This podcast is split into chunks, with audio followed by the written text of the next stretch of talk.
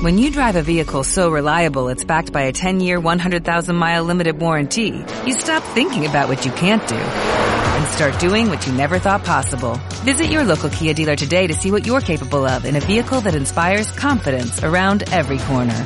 Kia, movement that inspires. Call 800-3334-KIA for details. Always drive safely. Limited inventory available. Warranties include 10-year 100,000-mile powertrain and 5-year 60,000-mile basic. Warranties are limited. See retailer for details.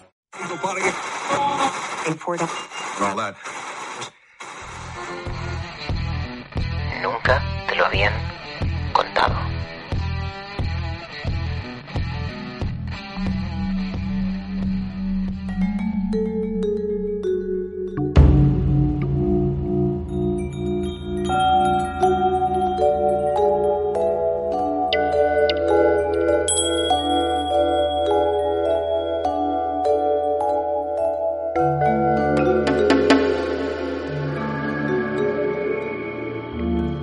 Genio, artista, visionario, iluminado. Los calificativos usados para definir a Gaudí ayudan a entender la dimensión de este arquitecto universal, uno de los grandes talentos de Barcelona y del mundo. La monumental complejidad de sus obras, y no me refiero con esto solo a la archiconocida Sagrada Familia, contrasta con la sencillez de su vida. Y es que Gaudí llevó un estilo de vida sobrio, consagrado a su trabajo, especialmente en los últimos años, como veremos. Pero de la vida y obra de Gaudí se ha hablado tanto y se ha escrito tanto que no quiero extenderme en este podcast. Yo hoy quiero hablaros de su muerte, extraña para unos, misteriosa para otros, e incluso maquiavélica para los más osados. Gaudí, como muchos de vosotros ya sabréis, murió atropellado, o más bien golpeado, si queremos ser exactos, por el impacto de un tranvía. Murió un 10 de junio de 1926. Las crónicas que conoceremos nos cuentan con detalle que se trató de un accidente fortuito, una muerte absurda y, por supuesto, lamentable. Pero muchos han querido ver en esa extraña casualidad, en ese azar caprichoso, una intención más macabra. Pronto se van a cumplir 100 años de su muerte, dentro de cuatro años, esa misma muerte que sigue generando leyendas, mitos, controversias y todo tipo de especulaciones. Hoy vamos a conocer algunas de ellas, desde las más razonables hasta las más disparatadas. Esta es una escuela de arquitectura, un centro docente y no una escuela de genios. No pretenda ser tan original y ponga más aplicación a su trabajo. Además, eso de que su ejercicio era bueno, no esté tan seguro. Eso sí que no. Mi ejercicio es bueno y usted debería saberlo. Sé que le molesta que no haga las puntas normales de las curvas de los arcos. Y le molesta porque usted desconoce la estereotomía de la Edad Media, época en la que se hicieron las primeras hiladas de los arcos horizontales. Usted solo conoce lo que ha estudiado en los libros franceses. Ignora que la curva de las presiones... En cambio, usted no ignora nada. Domina la arquitectura. Tengo temperamento plástico, sé ver el espacio. ¿Y sabe por qué? Porque mi padre es calderero, mi abuelo paterno también lo fue. Tengo siete antepasados caldereros, hombres acostumbrados a calcular el espacio. Usted posee el título de arquitecto, pero en el fondo es un músico. No tengo por qué darle explicaciones. Le he suspendido y basta. La originalidad de Gaudí, su peculiar visión del mundo, su dominio del espacio, le convirtieron muy pronto en, podríamos llamarlo, un superdotado de la creación arquitectónica. Eso le provocó algunos problemas y disgustos, como da a entender este fragmento de la película Gaudí de 1960, dirigida por Josep María Argemí, este fragmento que ahora escuchábamos. En este caso se refiere a un suspenso en la carrera, provocado por la Em, por la incomprensión de un profesor universitario que le afeaba su carácter. Eh, le decía, usted no ignora nada, le reprochaba, ¿no? Este profesor, irónicamente, mientras Gaudí respondía, como si fuera un insulto, es usted un músico. No sabemos si la escena ocurrió exactamente así, pero sí que Gaudí tuvo un carácter fuerte, más bien áspero. De eso sí que tenemos decenas de testimonios, como cuando acabó el Palau Güell y la hija de Eusebi Güell, Isabel, se quejó de que en su habitación no cabía su piano de cola, a lo que Gaudí respondió, pues aprenda usted a tocar el violín. Explico esto porque, como veremos, algunas de las teorías conspiratorias sobre la muerte de Gaudí se fundamentan en un presunto enfrentamiento entre el arquitecto y las clases burguesas para las que trabajaba. Un enfrentamiento que si me permitís, de momento lo vamos a poner en la nevera, lo vamos a poner un poquito en suspenso hasta que conozcamos todas esas teorías y sus pros y contras, ¿no?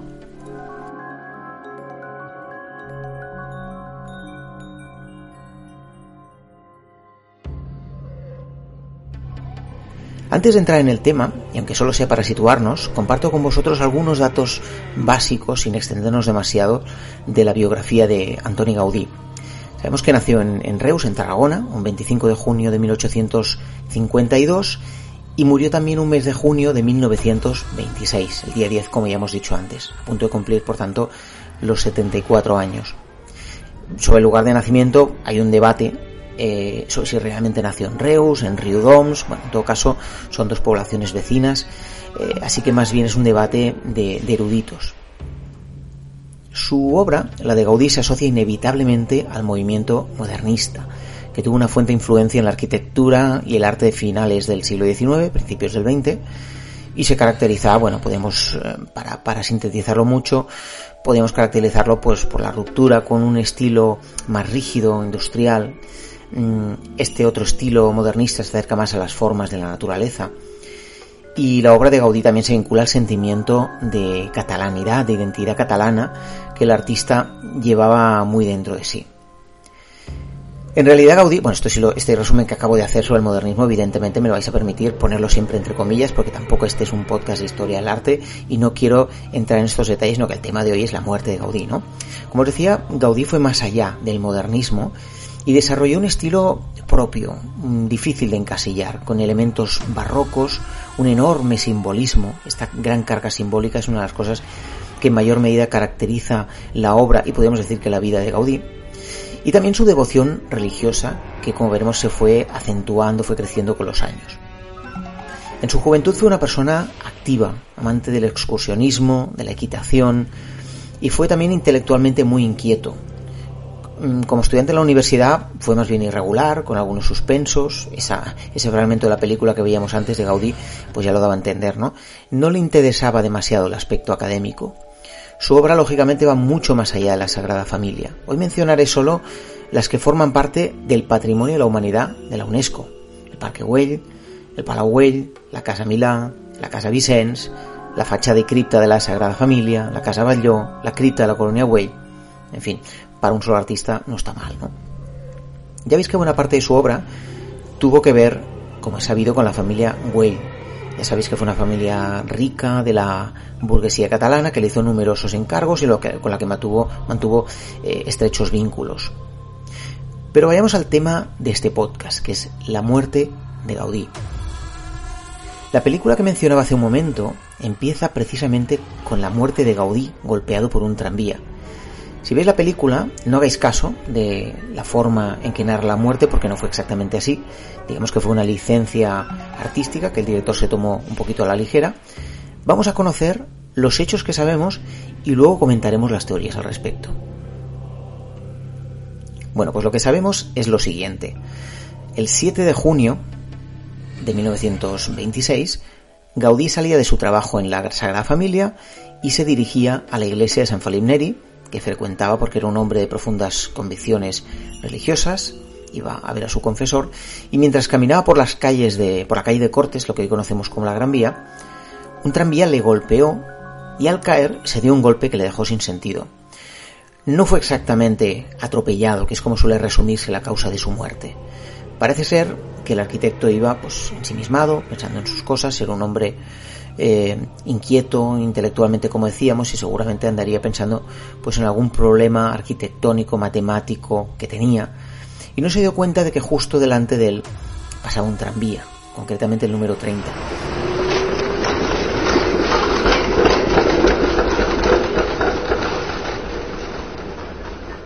Así que reaccionó de repente, dando unos pasos atrás, con tan mala suerte que en ese momento pasaba otro tranvía a su espalda.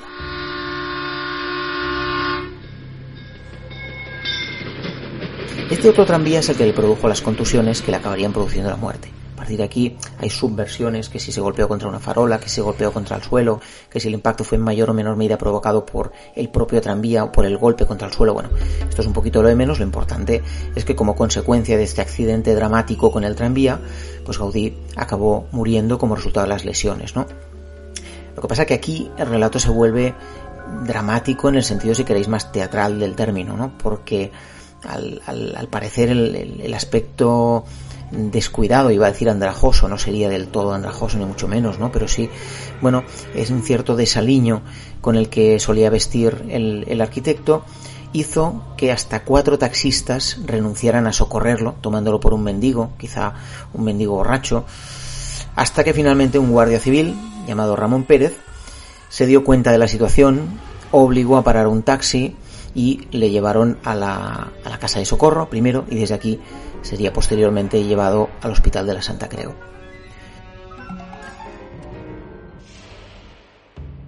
En el hospital nadie sabía quién era ese anciano al que había golpeado un tranvía, entre otras cosas porque iba indocumentado. Así que no se le registró como Antoni Gaudí. No fue hasta el día siguiente que el capellán de la Sagrada Familia dio con él. Imaginaos puesto el equipo del grupo de personas que le envolvía en su día a día, al ver que no aparecía, lógicamente se inquietaron, empezaron a indagar, empezaron a preguntar, a recorrer el camino que había hecho, eh, a recorrer hospitales hasta que al final dieron con él, ¿no? Tenía varias costillas rotas, una contusión en la pierna derecha y una grave hemorragia interna. Gaudí no pudo recuperarse las heridas y él murió tres días después del accidente, el 10 de junio. Esto es lo que nos dicen las crónicas, la, hemeroteca también, la versión oficial. Pero ¿qué pasa? Pues que la muerte de Gaudí ha despertado todo tipo de teorías, algunas de ellas muy alocadas. Y al final, si me lo permitís, yo añadiré eh, algún apunte más, ¿no? Vamos con estas teorías sobre la muerte de Gaudí. Los hermanos Fonseré, que fueron los principales promotores de la obra de Gaudí en sus principios, son eh, masones y Gaudí entrará con ellos en relación y procurará responder siempre a sus necesidades y a sus deseos. Pues empezamos fuertes, ¿no? La masonería, ni más ni menos. Esta voz que escuchabais es la de José María Carandell, escritor. Es un fragmento del documental Las sombras de Gaudí. Eh, pensad que se ha escrito mucho sobre este tema, sobre la posibilidad de que Gaudí y su mecenas Eusebio Weil también, que fueran en realidad masones. Esto sitúa ya a Gaudí en el centro de una órbita misteriosa de enemigos potenciales, de luchas de poder, de novelas. Sabéis que la vida de Gaudí ha dado para todo tipo de libros, luego veremos alguno, eh, algunas novelas, algunas más disparatadas, otras más razonables. Pensad que una sociedad mayoritariamente católica, como la, la de la Barcelona de principios del siglo XX, esta teoría sobre la pertenencia de Gaudí a la masonería abre enormes posibilidades, entre ellas la de que tenga que ver con su propia muerte. De modo que, según estas teorías, ya no estaríamos hablando de un accidente, sino más bien un empujón. Lo del empujón, el asesinato de Gaudí, en definitiva, es una teoría recurrente. Hay un libro titulado El problema es Gaudí, del escritor y periodista Josep Moya Angelé, que sostiene esta teoría. Y para su autor, eh, no se sostiene que a Gaudí le pudiera atropellar un tranvía por accidente, pues porque era un hombre en buena forma, que caminaba 10 kilómetros a diario, que se mantenía eh, saludable. Bueno, pues él asegura eh, en su novela que una mano le empujó y que una vez muerto la burguesía catalana respiró tranquila. Claro, esta teoría supondría que la burguesía, reunida digamos en secreto para conspirar, había orquestado el asesinato de Gaudí a través de un, de un sicario. No podemos negar categóricamente que esto no hubiera sucedido, pero también tengo que decir que me parece poco probable. Escuchad este corte de voz. Desde aquí vio Gaudí con pavor la Semana Trágica y le parecía que Barcelona era una ciudad pecaminosa, llena de rojos, llena de, sindicalistas que iban a, a, subvertir a los obreros, que iban a incendiar como incendiaron los conventos. Eso a Gaudí le tenía espantado y pensaba que Barcelona, como París, que había elevado el Sacré-Cœur como un templo expiatorio por la comuna, él necesitaba su propia expiación política y simbólica. La Sagrada Familia es eso, es un templo expiatorio ¿Para expiar qué? Los pecados de Barcelona. De la Barcelona que se aleja de la doctrina de la Iglesia, que se aleja de sus tradiciones y que se aleja del centro catalanista, de su sentimiento catalanista por excelencia. Son palabras del profesor leonés César García en una conferencia sobre el universo simbólico de Gaudí. Por sus palabras ya veis que Gaudí no era precisamente un elemento subversivo, sino más bien todo lo contrario un arquitecto pues que tendría sus cosas, que seguramente pues tenía ese carácter huraño y que protestaría todo lo protestable, pero no deja de ser un arquitecto devoto, conservador, que temía a los movimientos anarquistas radicales Vamos, no parece en definitiva que eso fuera una amenaza seria para la burguesía, sino más bien al contrario, ¿no? Hay otra teoría conspiranoica relacionada con la muerte de Gaudí, en este caso no tanto con la causa de su muerte, sino con sus últimas palabras. En este mismo libro que mencionaba antes, de Moy Arjalé, se especula con que esas palabras, esto lo, decía el autor en una entrevista, que estas palabras fueron 30.000 días, evitadlo. Estas serían, teóricamente, y según esta versión, las últimas palabras de Gaudí. Y asegura que esta cifra, 30.000 días, coincide justo con la fecha de los atentados de Barcelona. Es decir, la diferencia entre la fecha en la que murió Gaudí y los atentados de Barcelona sería 30.000 días y si realmente estas fueron las últimas palabras de Gaudí, pues realmente sería algo inquietante que pondría los pelos de punta, ¿no? ¿Qué ocurre? Que la versión que me ha llegado a mí, leyendo libros de auténticos investigadores, de gente que ha dedicado su vida a investigar a Gaudí, es que las últimas palabras de Gaudí fueron Dios mío, Dios mío, y que no podía decir mucho más. Yo no sé si fueron estas o las otras las últimas palabras, porque ninguno de nosotros estábamos allí, pero bueno, incluso suponiendo que esas palabras sobre los 30.000 días fueran realmente sus últimas palabras, sería una teoría sugerente si no fuera porque 30.000 días, si hacéis eh, la división, pues son 82 años. Y si a 1926, que es el año de la muerte de Gaudí, le sumas 82 años, pues tendríamos el año 2008, no 2017 que fue el año de los atentados de Barcelona, así que esta teoría pues sencillamente se desmonta solita, ¿no? Cogiendo la calculadora. Otra leyenda interesante es que Gaudí profetizó su propia muerte y la plasmó en la Sagrada Familia. Esta teoría se basa en un relieve que a lo mejor algunos de los que estéis escuchando este podcast conoceréis, de la Puerta del Rosario, que muestra un moribundo velado por la Virgen, por Jesús y por José, por la Sagrada Familia. Bien, pues cuentan que para conseguir una escultura lo más realista posible, Gaudí habría visitado el Hospital de la Santa Creu para tomar dibujos de enfermos moribundos, ya que este hospital recibía a pobres, ¿no? Y al final, de otros, ¿no? Y al final el resultado fue una escultura de un hombre mayor, un anciano con barba poblada, que se supone que sería el mismo, de manera que tendríamos ahí en la en una alegoría en forma de escultura en la Sagrada Familia su propia muerte representada. Esta es otra de las teorías que circulan por ahí, ¿no? Que yo sencillamente pues no comento. Hay también una novela titulada Enigma Gaudí que juega a imaginar una gran conspiración para cambiar el orden mundial antes de que la Sagrada Familia finalice. Es solo ficción, pero el punto de partida de su autor, de Xavier Dariu, no lo es. El autor sostiene que tras 100 años esta muerte está aún por resolver. Entre las razones aduce, argumenta, por ejemplo, que no hubo testigos de su muerte. Es decir, que esto es bastante inexacto. El conductor del tranvía número 30 se presentó voluntariamente ante el juez y dio su versión, que es la que yo he explicado aquí, pues que Gaudí da un paso atrás al ver venir un tranvía en una dirección sin darse cuenta de que por detrás llegaba otro tranvía en dirección opuesta. Ese mismo conductor, además, dio al juez la lista de testigos que presenciaron el suceso y me diréis, hombre, ¿cómo sabemos eso? ¿no? ¿Cómo ha llegado esto realmente hasta nosotros? Lo primero es que no es ningún secreto porque lo publicó el diario El Diluvio en su edición del 13 de junio, concretamente la página 11, que es la que tengo justo ante mí en este momento, en versión digital. Es la hemeroteca del, del diario y se puede consultar libremente en, en Arca, que es un archivo de revistas catalanas antiguas, muy recomendable. Es que incluso sabemos el nombre y apellidos de los testigos, que por cierto ambos se llaman Antonio, ya que figuran en la parte de la guardia, en el parte, perdón, de la, de la guardia urbana. Este asunto, por cierto, de que los dos testigos se llamaran Antonio, que nadie vea eh, coincidencias extrañas, conspiraciones, etcétera, porque era un nombre absolutamente común en la época y por tanto es una pequeña casualidad, no muy grande, la verdad. Bueno, el mismo, luego hablaremos de, de grandes casualidades, que es así que lo son, ¿no?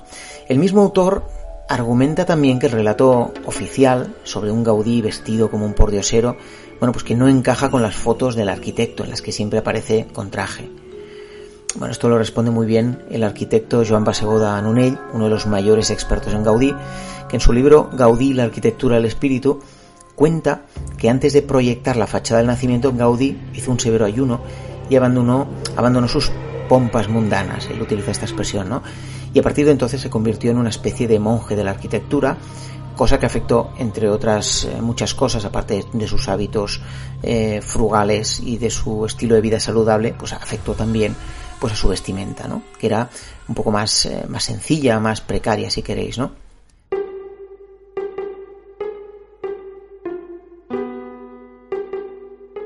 A estas teorías extrañas yo pues añadiré una más si me permitís. Tranquilos que no es una nueva teoría sobre su muerte porque desde mi ignorancia no tengo motivos para cuestionar la versión que se dio, que me parece más que razonable, sino más bien una de esas pues no sé, casualidades cósmicas, inexplicables, ¿no?